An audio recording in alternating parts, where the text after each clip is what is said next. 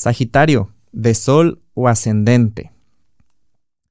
Probablemente te has estado viendo reflejado mucho en personas, por ejemplo, eh, tienes, tuviste conversaciones con amigos, tuviste conversaciones con personas importantes y estas personas te pudieron haber reflejado o tú con lo que te dijeron, a lo mejor sin intención, tú te diste cuenta de un crecimiento que has tenido últimamente.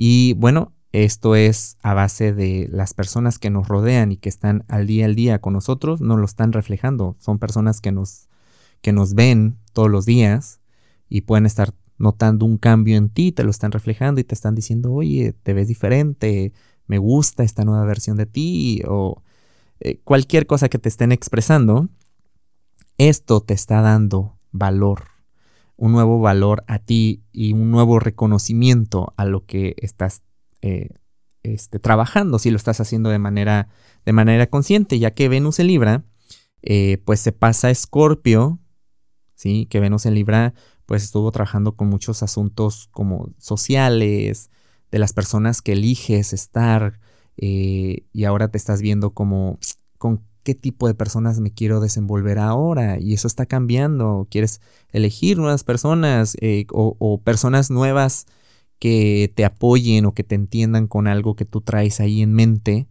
eh, o cosas nuevas que has aprendido.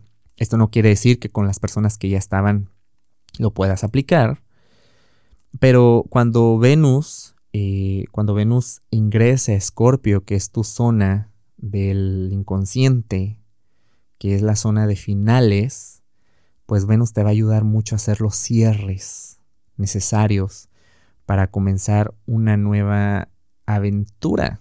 Y una nueva aventura, te digo porque Sagitario es, es aventurero.